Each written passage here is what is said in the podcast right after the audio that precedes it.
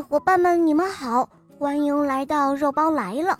今天的故事是谭之行小朋友点播的，今天可是他的生日哦，让我们来听听他的声音吧。大家好，我叫谭之行，我来自湖北武汉，欢迎收听肉包童话。我喜欢小肉包。童话《萌萌森林记》，我也喜欢。我的同学是叶天使。今天是我五岁生日，我想点播故事，故事的名字叫《不听话的公鸡》。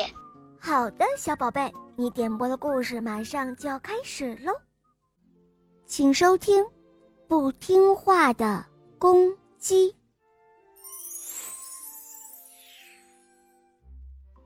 在一个小山村里。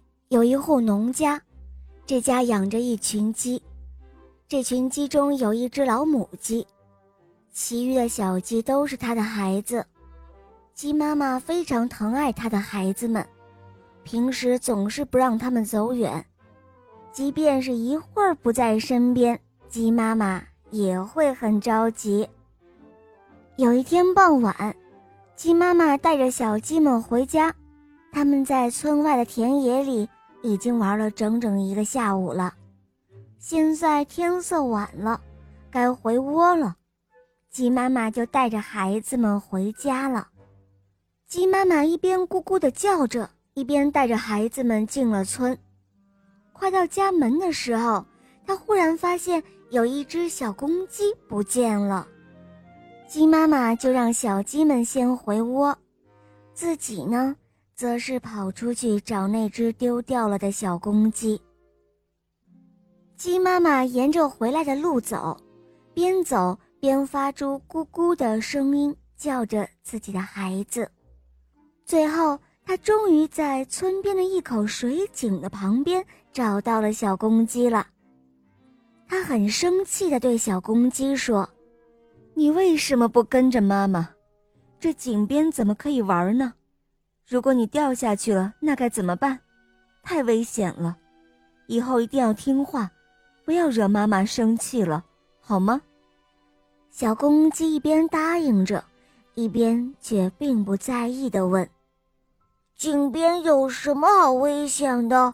很多人都到这里来，我只不过是看看，没有危险的。”鸡妈妈皱着眉头对小公鸡说。你这孩子，大人说的话总是有一定的道理的，你一定要记住，否则后悔可就来不及了。小公鸡心不在焉的点点头，他说：“哎，好吧，我会听话的，以后不来这里就是了。”过了几天，小公鸡无意中又走到了水井边，他远远地站在远处看着水井。想到了妈妈的话，于是掉转头就走。可他走了没多远，又停了下来，心里忍不住的想：“哎呀，去看看有什么关系呢？也许什么事都不会有呢。说不定是妈妈听信了谁的话，才以为这里很危险的呢。”小公鸡想着想着。脚下一步步的就往水井边挪，快到井边的时候，它又停住了。小公鸡担心妈妈知道了会生气的，哎呀，还是不要去了。他一边想，一边走回家了。又过了几天，小公鸡实在是忍不住了，又偷偷的跑到了水井边，他左右看看。没有谁跟在身边，便趴到井边上往下看着。井里边什么也没有啊！再看着井水，亮亮的一汪，里边有一个晃头晃脑的怪家伙。那个怪家伙正盯着自己看呢，他很生气，冲着水的影子喊着：“哎！”你神气什么呢？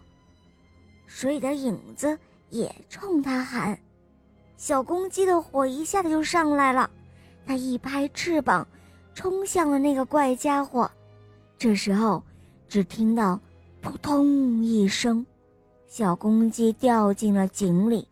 它大声的呼救，后来幸好鸡妈妈及时赶到，把它救了上来。好了，宝贝们，今天的故事肉包就讲到这儿了。谭志行小朋友点播的故事好听吗？嗯，你也可以找肉包点播故事哦。打开公众号，搜索“肉包来了”，关注我。在那儿可以给我留言，或者在喜马拉雅搜索“小肉包童话”。我的同学是夜天使，一起来收听小肉包和史上最萌的吸血鬼女孩的故事吧。好啦，宝贝，我们一起跟小朋友们说再见吧，好吗？希望小娃娃的故事越来越好，小朋友们再见。嗯，伙伴们，我们明天再见，么么哒。